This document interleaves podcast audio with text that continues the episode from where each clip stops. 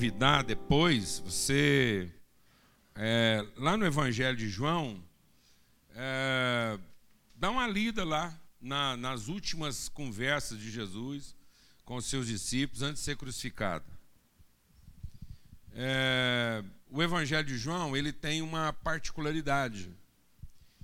O Evangelho de João é o evangelho mais intimista. O Evangelho de João vai mostrando a trajetória de Jesus de um lado bem mais íntimo. Né? Então, não é uma narrativa dos acontecimentos para a gente entender o que estava acontecendo. É uma narrativa daquilo que vai acontecendo no coração de Jesus na medida em que as coisas estão acontecendo.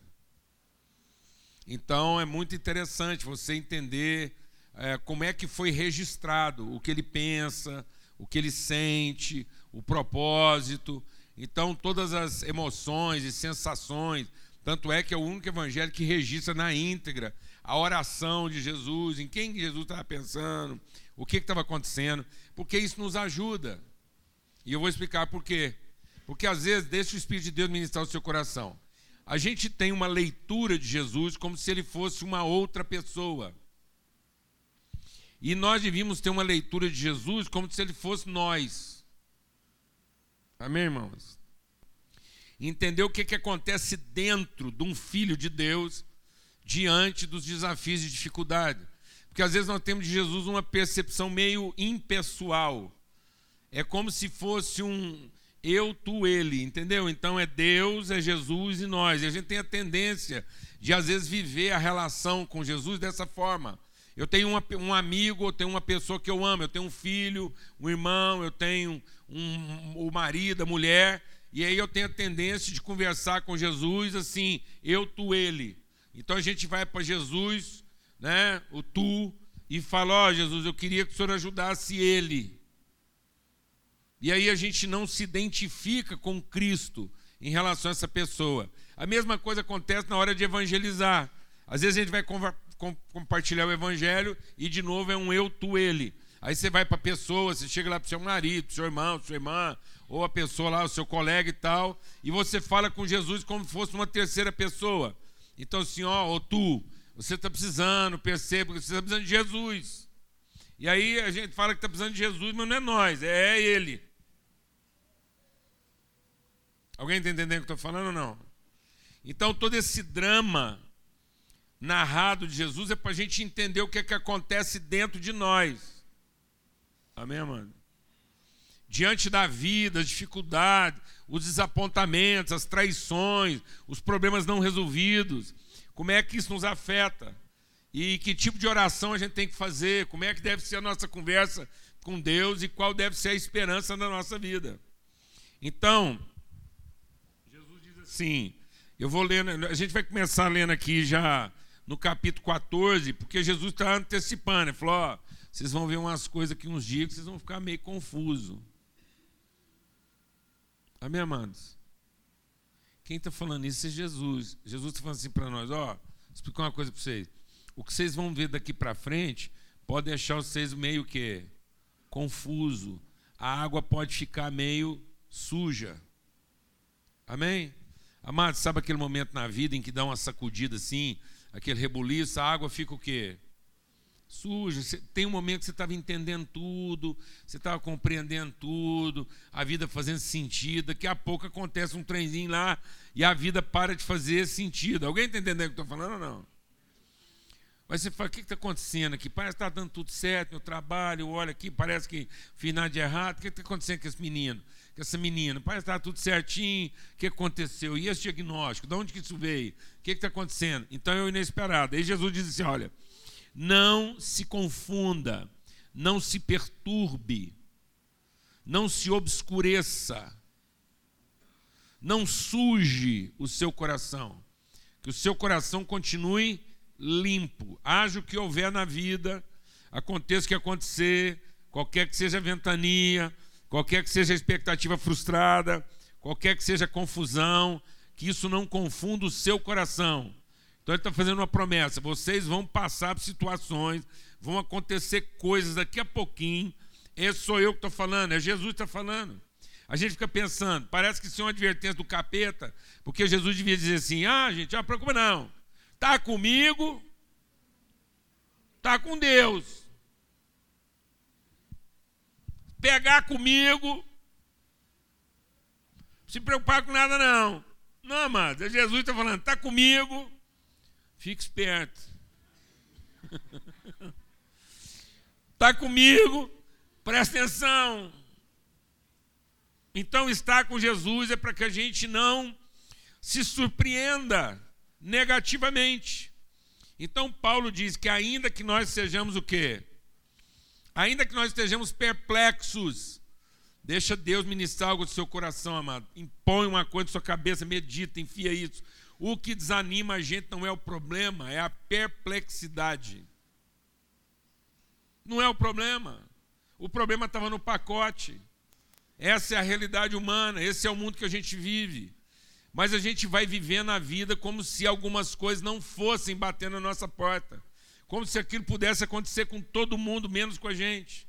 Por quê? Porque eu busquei a Deus, eu estou com Deus, eu sou um homem de Deus, eu amo Jesus, eu vou na igreja, eu, eu tento ser uma pessoa dedicada. E Jesus está falando é para os discípulos. Jesus não está falando para a cidade. Jesus não pôs os discípulos atrás dele. Ele falou, não, vocês ficam tranquilos, agora vocês vão ver a chacoalhada que eu vou dar na cidade. Aí ele vira para os e fala assim, ó, vocês aí, ó, ah, fica esperto, hein? Não, ele falou para os discípulos, ele não falou nada para a cidade, ele falou para os discípulos. Ele falou assim, ó, vocês aqui, ó, fica esperto.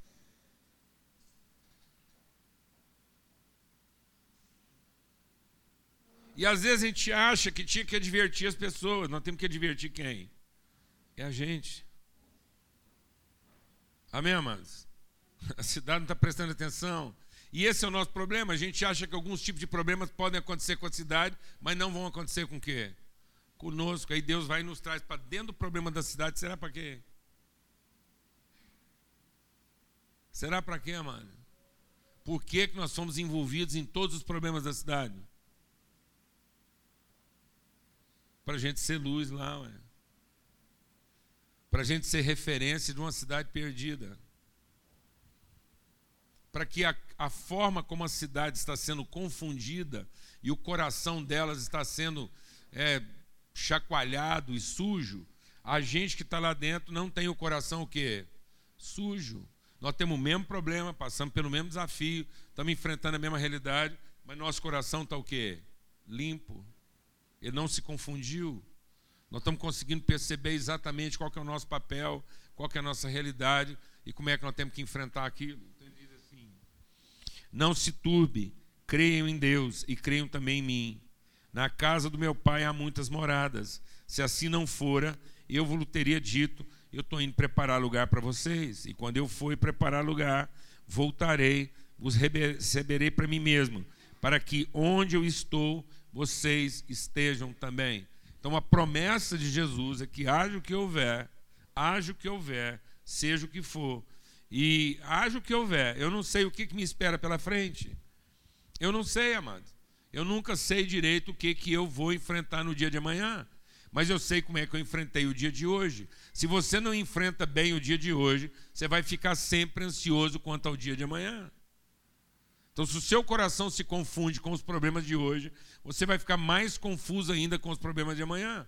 Por isso a palavra de Deus diz: não seja ansioso quanto ao dia de amanhã, não se perturbe seu coração, enfrenta bem o que você tem para enfrentar hoje, porque se você enfrentar isso bem, você vai enfrentar isso bem amanhã. E aí, amado, nós vamos ficar aqui preparados para quando for nossa hora, beleza, cumprimos o nosso papel, cumprimos a nossa missão, não ficamos confundidos, vamos inspirar outras pessoas. Nosso coração não se sujou com o turbilhão de acontecimentos que estava à nossa volta.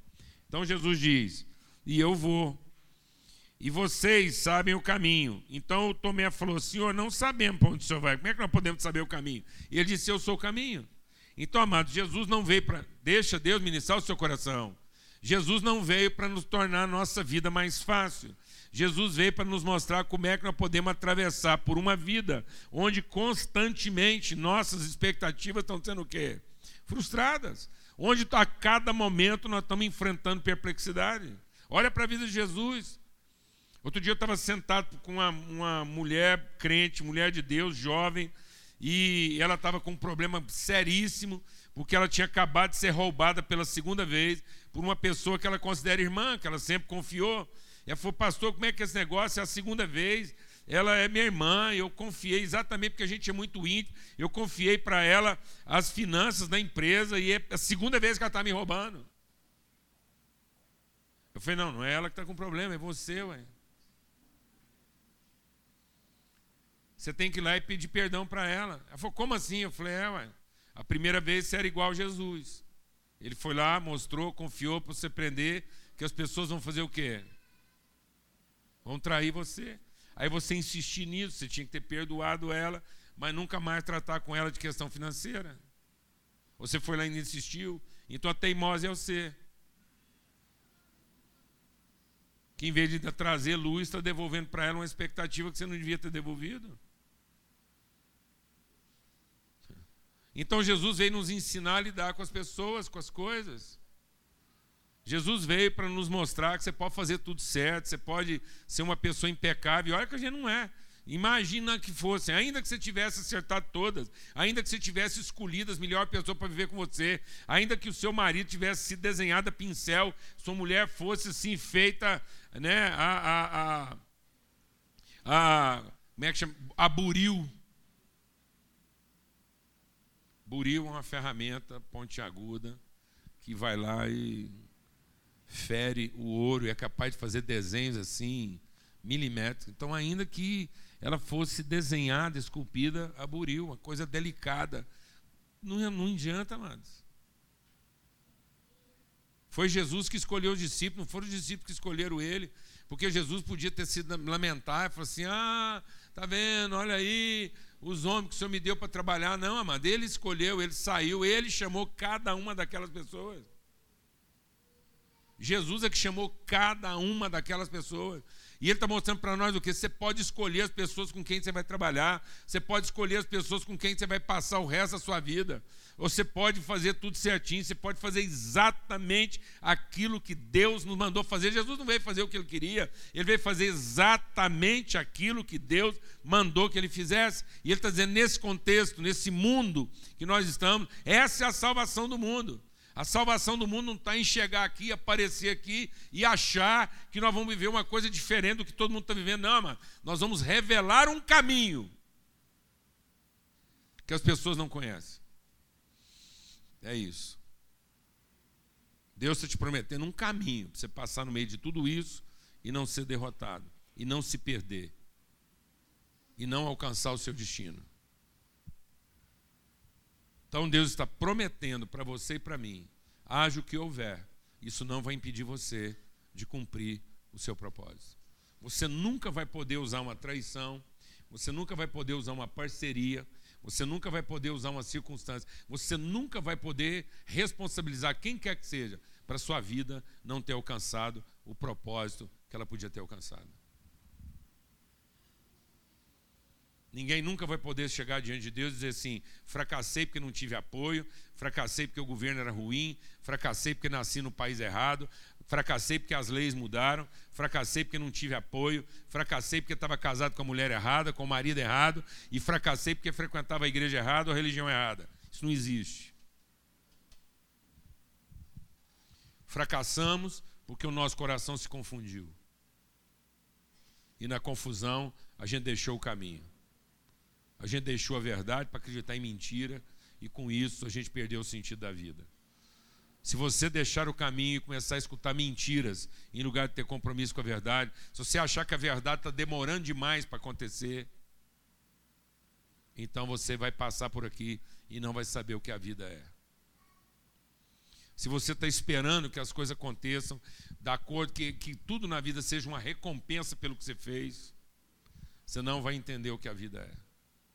Se você está esperando ser recompensado, se você está esperando que em algum momento você vai, é, vai receber o devido reconhecimento, a sua vida não tem sentido. Amém, amado? Jesus não se corrompeu, o coração dele não se confundiu. E é isso que ele está ensinando para a gente. Ele está dizendo: Eu sou o caminho, eu sou a verdade e eu sou a vida. Ninguém vai chegar ao conhecimento do Pai, se não for nessa trajetória. Então, em nome de Cristo Jesus, é isso. Então, é, olhar para Jesus é entender o, o, aquilo que nos espera. Deixe o Espírito de Deus ministrar o seu coração. Porque às vezes você desenvolveu uma visão religiosa de Jesus. Às vezes a gente desenvolveu uma religião, uma religiosidade de Jesus a respeito de uma terceira pessoa. Que ele vai fazer por nós algumas coisas.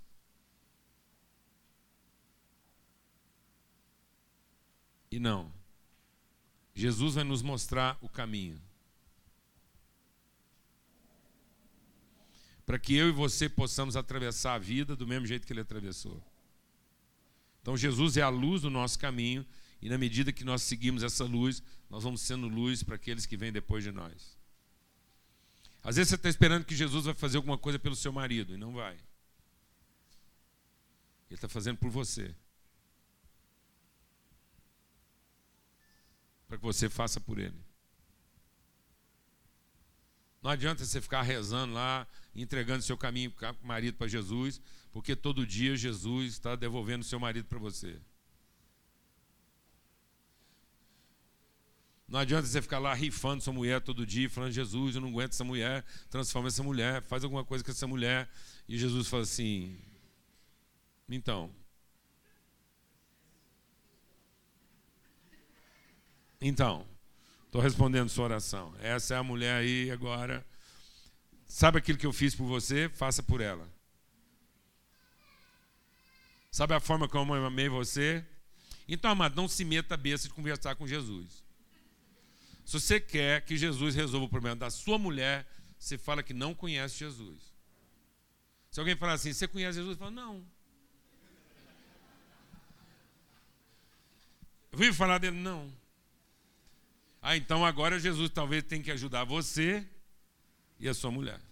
Mas se você fala que crê em Jesus, acabou. Agora não tem jeito de você entregar a sua mulher para ele, porque ele vai devolver ela para você. Glória a Deus, né, mano? Aleluia. Não adianta você devolver seus filhos para Deus, que ele vai devolver para você. Ou então você vira incrédulo, porque aí agora Jesus tem que fazer alguma coisa por você. Mas se você é um filho de Deus, você anda com ele, você é discípulo de Jesus, ele está fazendo tudo isso para que a gente seja como ele. E para você achar que eu não estou exagerando, ele diz assim. Amém. Diz assim. É, verso 10. Você não crê que eu estou no Pai, que o Pai está comigo? As palavras que eu vos digo, não as digo por mim mesmo, mas o Pai que permanece em mim faz as suas obras. Crede-me que eu estou no Pai e o Pai em mim crede ao menos por causa das mesmas obras. Em verdade vos digo que aquele que crê em mim vai continuar desfrutando das obras que eu faço. É isso que ele está falando aí? É isso que ele está falando aí? Não.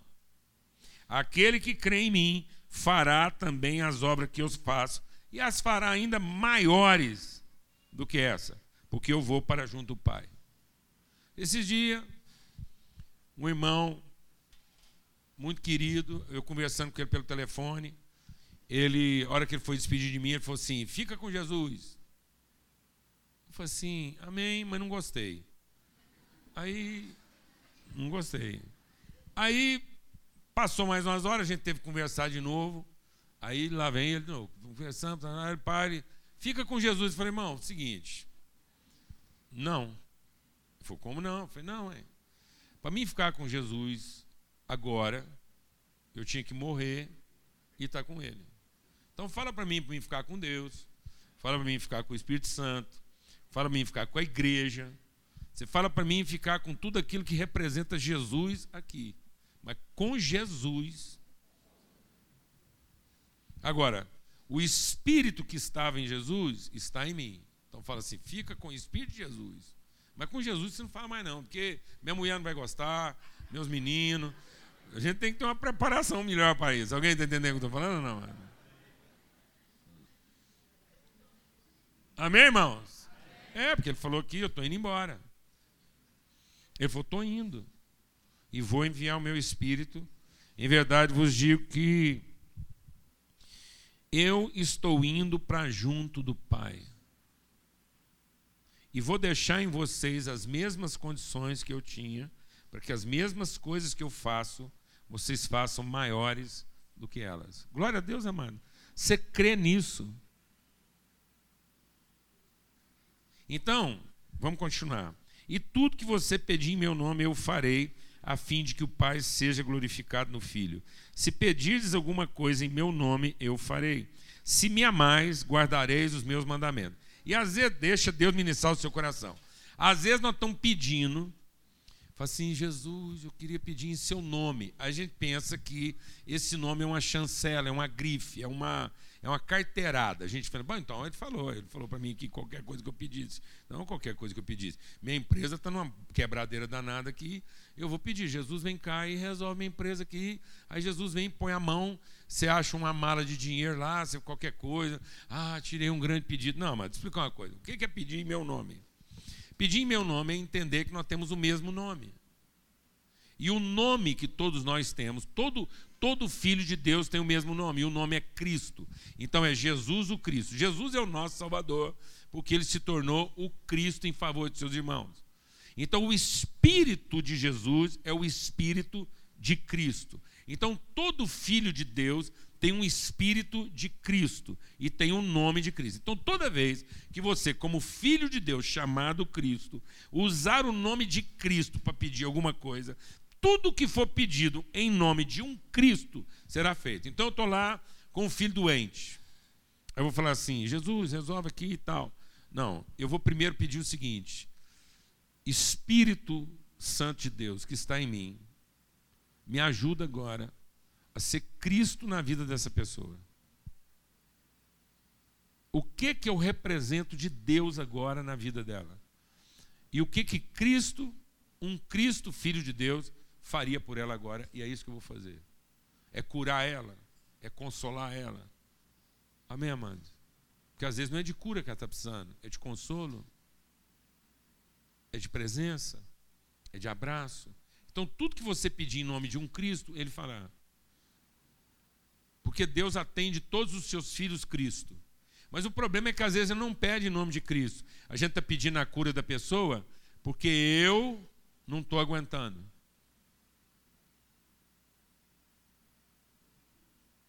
Alguém está entendendo o que estou falando ou não? Então não é aquilo que eu represento na vida dela. Eu posso fazer esse tipo de oração. Houve um momento na vida de Paulo que, num profundo desespero, presta atenção, presta atenção. Paulo falou assim: Ó, eu falei para Deus, em relação a Tito, eu pedi para Deus assim, curar ele, porque eu, eu quase desesperei da vida. Então Paulo estava quase desesperado. E aí Paulo fez uma oração. Presta atenção na oração que Paulo fez para você não se confundir. Aí Paulo falou assim: olha, eu, eu, eu não consigo administrar essa perda agora. Então, por favor, o senhor cura ele. Aí você pensa assim, mas tá vendo? Até o Paulo tinha uma carência. Não, quando o Paulo diz que eu não consigo administrar essa perda, é no contexto da obra que ele estava realizando e não da sua carência pessoal. Porque a respeito da sua carência pessoal, ele diz assim: para mim, o melhor é morrer e estar tá com Cristo. Então, se tinha uma coisa que Paulo não tinha problema, era de morrer e estar com Cristo. Então, quando Paulo fala assim, eu não dou conta de ficar sem essa pessoa agora, ele não está falando dele, ele não está falando das suas carências, ele não está falando dos seus sentimentos, das suas emoções. Ele está dizendo assim: essa pessoa é fundamental no processo que o Senhor me deu, o trabalho que o Senhor me deu para fazer. Nesse momento agora, eu não dou conta de terminar esse trabalho sem a ajuda dessa pessoa. É, um, é uma perspectiva totalmente vocacional e não carente. Não é uma perspectiva de desespero, é uma perspectiva de propósito. E às vezes nós não temos na, claro o nosso propósito na vida, e tudo que a gente apresenta para Deus é o nosso desespero. Está me entendendo isso ou não, mano? Deus não tem compromisso com a nossa carência. Mas Deus tem compromisso em que todos nós possamos cumprir o nosso propósito, que ninguém saia dessa vida sem ter cumprido o seu propósito. Ter as nossas carências satisfeitas não vai nos fazer uma pessoa completa, mas terminar a vida sob qualquer circunstância, terminar a vida com a noção clara do propósito cumprido, vai fazer de você uma pessoa bem-aventurada. Amém, amados? Propósito de Deus, sua vida completa, cheia, uma semente cheia, você saber que tudo aquilo que você podia entregar para as pessoas, tudo aquilo que você podia cumprir na vida delas, a sua luz brilhou intensamente. Então, sabe qual é o propósito de Deus na nossa vida? Que a sua luz brilhe intensamente. E que ao terminar a sua vida, você tenha sido inspiração para todas as pessoas que estiveram à sua volta. Que a sua lâmpada possa arder e arder intensamente. Esse é o propósito, é isso que Jesus está falando. E tudo que você pedir nesse sentido será feito. Glória a Deus, amados. Tudo. O nosso problema é que a gente não pede para um propósito. A gente pede para uma cobiça, a gente pede para uma ganância, a gente pede para uma carência, a gente pede para uma, para uma coisa mal resolvida. Então, às vezes, não está pedindo direção, está pedindo orientação para dentro de um propósito. A gente está pedindo porque tem medo, está pedindo porque está com vergonha. Está pedindo porque está carente, está pedindo porque está desesperado. Amém? Então Jesus está aproveitando esse momento. Aproveite esse momento da Semana Santa, aproveite esse momento pra, da paixão de Cristo, caminhe com Jesus, entenda que esses sentimentos são nossos, não são dele. Não é para olhar para Jesus aí no dia da, da, dessa caminhada, essa, essa, essa preparação aí da crucificação dele lá na sexta-feira, nós estamos comemorando isso. Faça essa empatia, identifique-se com ele como filho de Deus e começa a conversar, fala assim: Deus, então é possível que lá no final, quando eu acho que está tudo, que eu fiz a minha parte, que eu cumpri a minha trajetória, eu tenha sentimentos como esse, de angústia, de, de, de dificuldade, de desafio, que eu penso em desanimar. E Jesus chegou lá, o que, que ele está orando lá nesses dias? Ele fala assim: Pai, eu podia te pedir que o Senhor me poupasse. É lícito você pedir que Deus te poupe? É lícito, ele diz, é, lícito é, mas não é justo. Não é justo com meus irmãos, não é justo no cumprimento do meu propósito. Então eu vou pedir o quê? Que no momento mais importante da minha vida ele me poupe, ou ele me preencha de plenitude, de convicção, de certeza, para que eu possa ser a pessoa luminosa no meio de uma situação trevosa. Amém, amados? Então, no meio das trevas, quem vai brilhar, amados? Nós vamos brilhar. É a nossa hora. E às vezes a gente não sabe por que, Deus nos arrasta para certas coisas. Não é, meu irmão? Tem pensado muito lá no desafio lá. Às vezes a gente não sabe por que Deus nos arrasta para certas coisas. É só porque você precisava de uma luz lá. Às vezes você fala assim, gente, mas parece que esse problema não era meu, eu estava sossegado lá e Deus foi me arrastando para um trem que não era meu. É isso mesmo, não era seu não, mas agora passou a ser, porque Deus precisava de uma luz lá dentro. Glória a Deus, amado. Deus. Aleluia. Parece que eu não fiz nada para estar no meio dessa bronca. Amém, irmãos? Então vamos concluir. Aí ele diz assim, ó. E eu rogarei ao Pai, e ele vos dará outro consolador, a fim de que esteja para sempre convosco o Espírito da verdade, que o mundo não pode receber, porque não o vê, nem o conhece. Mas vocês o conhecem, porque ele habita convosco e estará em vocês. Não vos deixarei órfãos, voltarei para vocês. Ainda um pouco o mundo não me verá, vocês, porém, me verão, porque eu vivo, vocês também viverão. Naquele dia vocês vão saber que eu estou em meu Pai, vocês em mim e eu em vocês. Então o que, Jesus está prometendo? Não se turbe o vosso coração.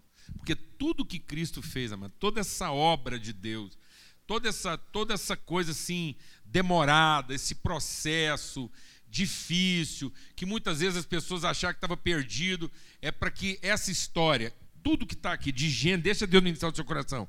Tudo que está aqui de Gênesis a Apocalipse, tudo. Isso é uma narrativa pedagógica, para a gente entender como é que Deus funciona. E toda essa história contada, ela tem um único objetivo: a gente entender que o propósito inicial de Deus lá, quando ele diz assim: façamos o homem a nossa imagem, conforme a nossa semelhança, ele vai produzir uma imagem. No momento mais dramático da história da humanidade, na plenitude dos tempos, ele vai levantar uma imagem de um filho dele, que é Jesus, o Cristo. E aí o que, que esse Cristo vai fazer? Vai revelar a semelhança de Deus. E a semelhança de Deus é que ele entregará o seu espírito aos seus irmãos.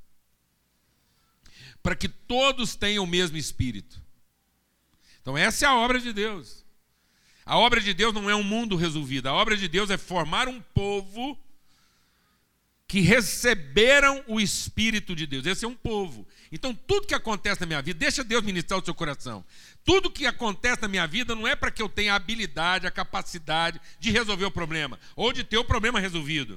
É tudo que acontece, minha oração, minha oração não é para que eu tenha a capacidade de resolver as coisas tudo que acontece na nossa vida é para que as pessoas que convivem com você, à luz daquilo que Cristo fez por nós, elas recebam o mesmo espírito que está em você. Então todo o processo é para que o Espírito de Deus continue sendo o quê? Comunicado. Então, se você está lá no hospital e uma pessoa é curada, mas não recebeu o seu espírito, não cumpriu o propósito. Mas se você está lá e ela morre e recebeu o seu espírito, então o propósito foi cumprido. Glória a Deus, amado. É só para isso. Tudo que Deus fez é para comunicar o espírito dele. O espírito amoroso, o espírito dadivoso. Então, na verdade, tudo que está acontecendo é para que no fim, nós, como filhos de Deus, façamos a entrega. Nós somos mensageiros, nós carregamos um patrimônio. Qual é o patrimônio que a gente carrega? O poder? A capacidade? Não. Sabe qual é o patrimônio que você carrega como filho de Deus? O Espírito de Deus. Então, tudo que acontecer na sua vida é para que as pessoas à sua volta, que você vai afetar agora, recebam o seu Espírito. Para que essa mesma conversa que Jesus teve, falou assim: Eu estou indo embora, mas eu vou deixar para vocês o meu Espírito. E ele estará em vocês. Então, tudo o que acontece na vida é para que a presença de Deus deixe de estar com e passa a estar em. Para que assim como Deus é em você, esse mesmo Espírito possa estar na pessoa. Por isso que a palavra de Deus diz lá em 1 Coríntios 15 que nós éramos alma vivente. Nós temos uma alma vivente, mas agora nós somos espírito doador de vida. Então eu quero concluir explicando para você o que, que acontece. Quando, deixa Deus ministrar o seu coração. Quando o homem foi criado, quando o homem foi criado, a, a, veja, Deus falou assim: façamos. Então ele, ele falou que ia fazer um homem, de modo que esse homem fosse a imagem conforme a semelhança. Amém, irmãos? Está acompanhando aí? Então o projeto de Deus é que essa imagem seja portadora de uma identidade semelhante. Então é uma semelhança. Do mesmo jeito que Deus é, nós somos. Então Deus não está conosco, Deus está em. Deus está gerando filhos dele. Não filhos de homem, presta atenção.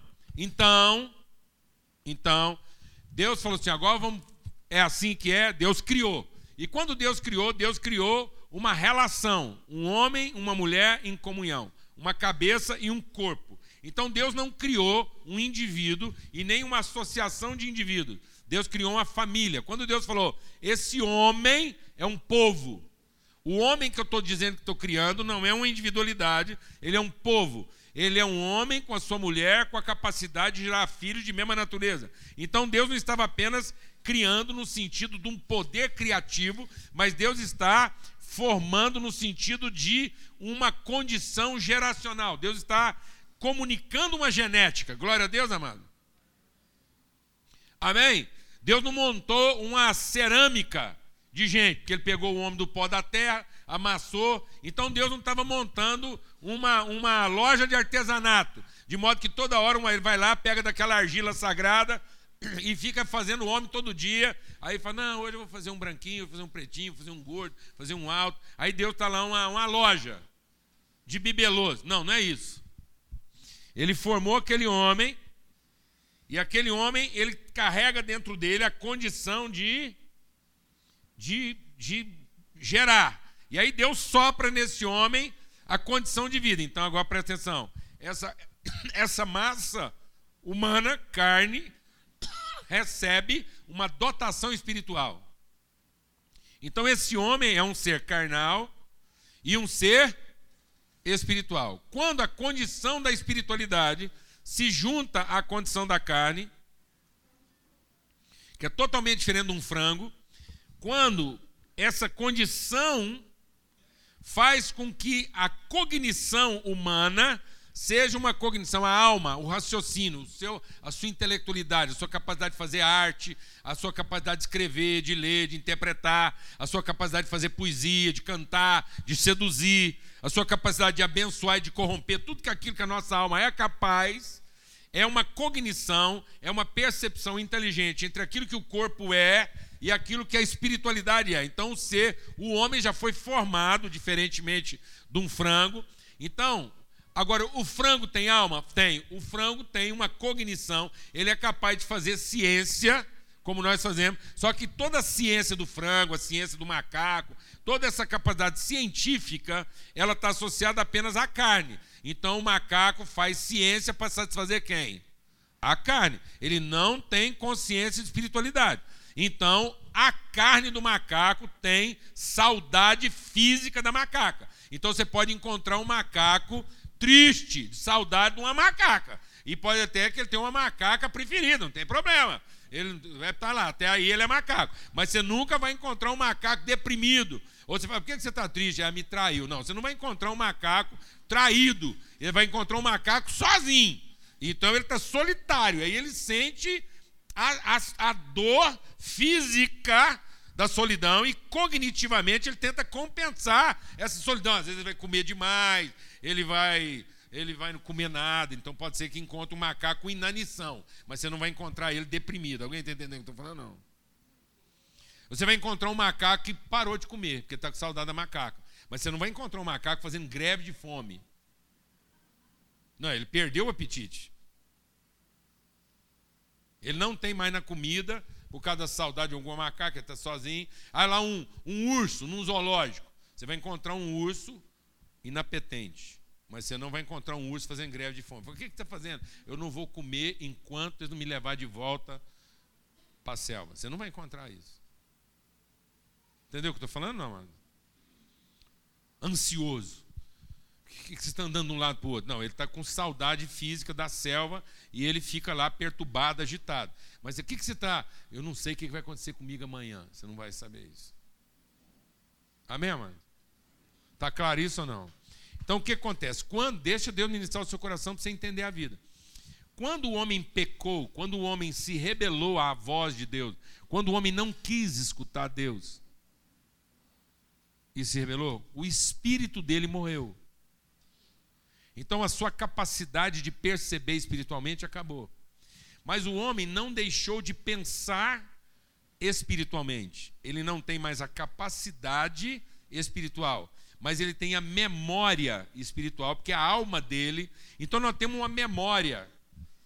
Nós temos uma memória intrínseca. Todo ser humano nasce com memória espiritual, porque Deus escreveu na alma humana a eternidade.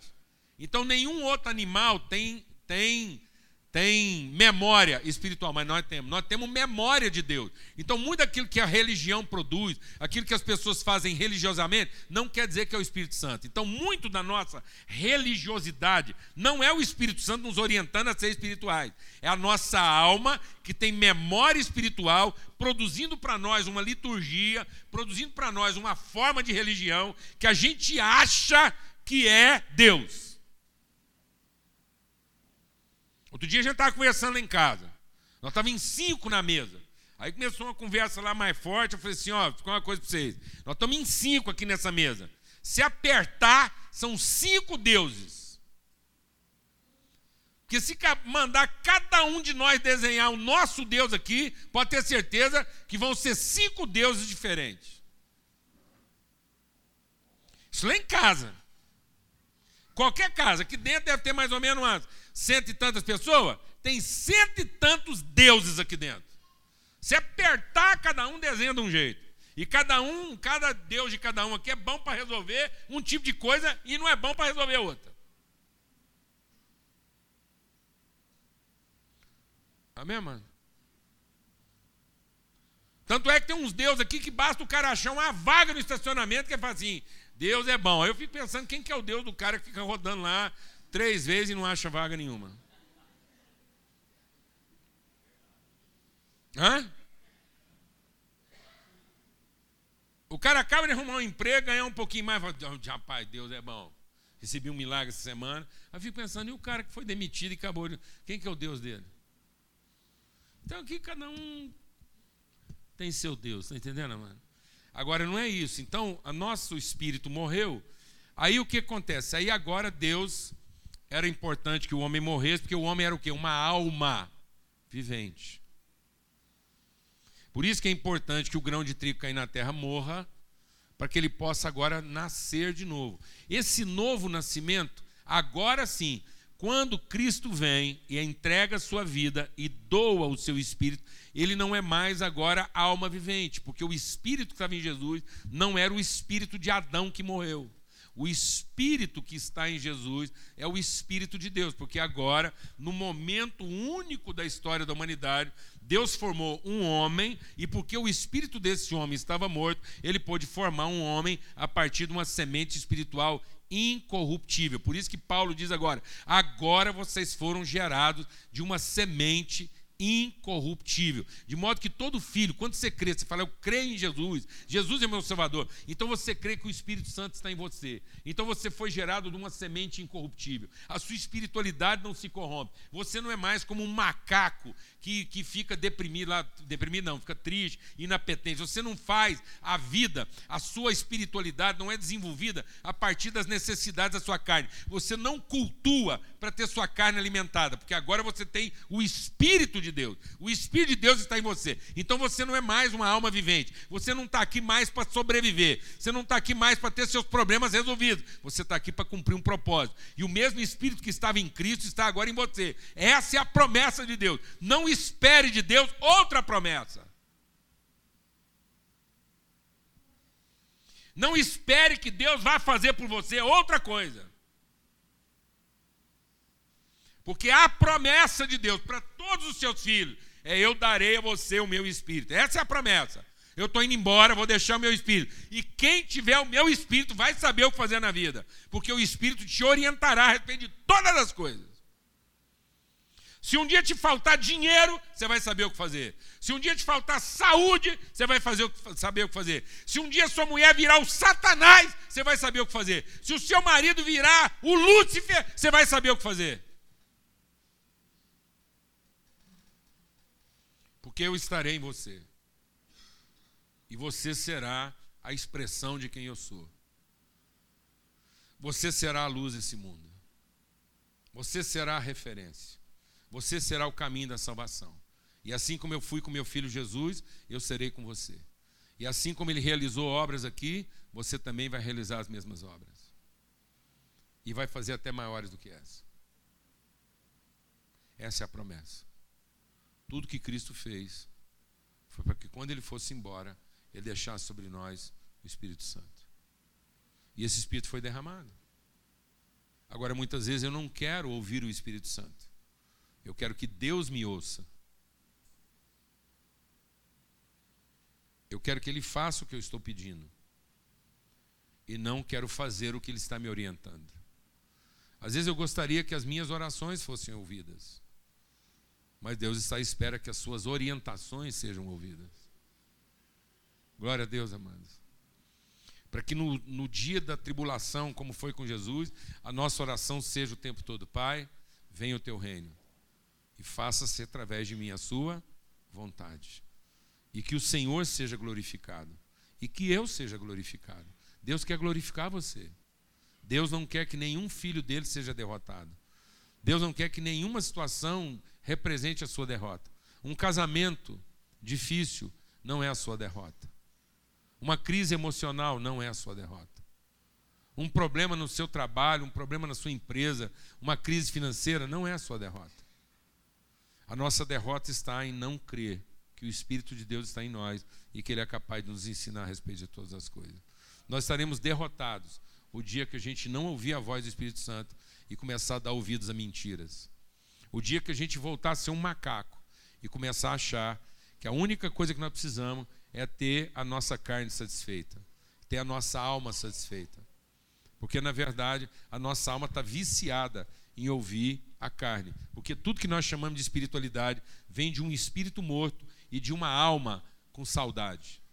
Então, muito que você está pedindo aí, muito que você está gastando na sua vida, fala da sua saudade, de uma alma que um dia estava feliz com Deus. É só uma lembrança. E Deus não vai nos devolver aquilo que a gente tem saudade. Deus não vai devolver a gente para o Éden. Porque se Ele devolver a gente para o Éden, nós vamos voltar a ser o que? Alma vivente. Ele fez mais do que isso. Ele nos entregou o seu espírito, para que agora a gente seja espírito doador de vida. Em toda e qualquer situação onde você estiver, você é o doador de vida. Você é a pessoa apta a fazer a entrega. Você é o mensageiro. Você carrega a mensagem. Você carrega o consolo, você carrega a luz, você carrega o testemunho, você carrega a esperança. Se haverá esperança naquele lugar, é através da sua vida. Se haverá revelação de Deus naquele lugar, será através da sua vida. É isso que Jesus está prometendo para nós. Pode ficar em paz, eu estou indo embora, mas eu não vou deixar vocês órfãos. Vocês serão meus filhos. E a certeza de que vocês serão meus filhos meus irmãos, é que eu estou deixando o mesmo Espírito que estava em mim, e o mesmo Espírito que testificava que eu sou o Filho de Deus, é o Espírito que estará em você, e dizendo assim: não se perturbe, você é filho de Deus. Você é o filho amado de Deus. Você não é órfão, você não está sozinho. É em você que eu tenho toda a minha alegria e todo o meu prazer. Então, em toda e qualquer situação, você será a luz de Deus nesse ambiente. Amém, amados? Em nome de Cristo Jesus. Então, que seu coração não se confunda. E que nessa trajetória de Jesus até lá, a sexta-feira da paixão, seja também a nossa trajetória, que você possa avaliar. Quantas coisas às vezes estão perturbando o seu coração? Quantas coisas podem estar te angustiando? E que você possa fazer essa oração. Pai, que venha sobre mim o teu espírito, o teu reino, que se faça em mim a tua vontade. Glorifica o teu filho, para que o teu filho glorifique a ti. Que eu seja glorificado nesse momento de dificuldade, para que o teu nome seja glorificado.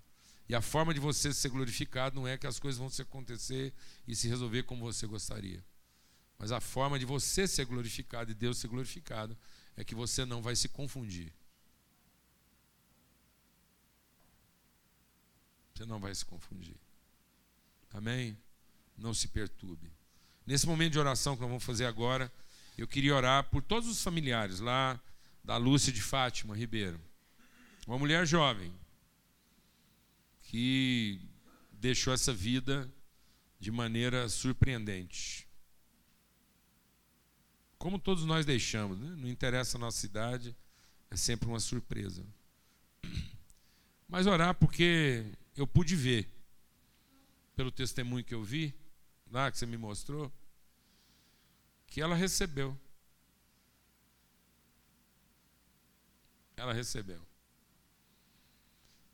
E às vezes a gente, quando vê uma pessoa partindo, a gente fala assim: eu fiz tudo por ela. E no fim ela morreu. E a gente fica pensando que às vezes a morte é um desapontamento. Não, a morte, a morte não é um desapontamento, amados.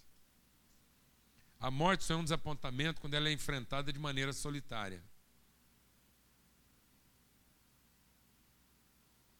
A morte é uma fatalidade, uma tragédia, quando as pessoas morrem sozinhas, sem a presença de um irmão, sem um abraço, sem um cuidado, sem afeto, sem amor, sem respeito. Amém? Você pode ter certeza que a Lúcia recebeu do seu espírito. Amém? E agora nós vamos continuar distribuindo o nosso espírito aí para as pessoas. Vamos chorar na hora que tiver que chorar, vamos rir na hora que tiver que rir. Amém? Às vezes você acaba de sepultar alguém, entrega ali seu espírito, e daqui a pouco, alguns metros para frente, você tem que celebrar a alegria de alguém. Então eu tenho que aprender a chorar com os que choram e me alegrar com os que se alegram. Há pessoas agora que estão esperando pela sua alegria. Você entregou o seu espírito para sua irmã que estava morrendo e ela precisava dele. Agora você tem que entregar o seu espírito para quem está do seu lado aí e precisa da sua alegria. Amém? Amém? Nome de Jesus. Glória a Deus, amado. Nós temos nosso espírito para entregar para quem está enfrentando um problema. E nós temos o nosso espírito para entregar para quem está vivendo uma conquista. Quem creu nessa palavra aqui? Então nós somos espíritos doadores de vida. O tempo todo. Amém? Nós não estamos aqui para fazer nossa vontade, nem para ser satisfeito nela. Vamos orar. E queria orar. E que você orasse essa oração agora. Eu sei que tem muita gente aqui vivendo dramas assim terríveis. Situações assim de profunda dramaticidade. Como todos nós vivemos todo dia. Amém? Mas eu queria compartilhar essa palavra com você essa manhã. Não se confunda o seu coração. Crê em Cristo, crê em Deus, porque Ele está enviando o seu Espírito para estar conosco, estar em nós. E as mesmas coisas que Jesus fez, nós também faremos e as faremos maiores do que nós, do que Ele. Porque para que no fim de tudo a gente possa dizer: recebam o nosso espírito. Então, o que vai realmente ajudar as pessoas não é o que a gente faz por elas, mas é enquanto a gente está fazendo, entregar para elas o nosso espírito. Pai, muito obrigado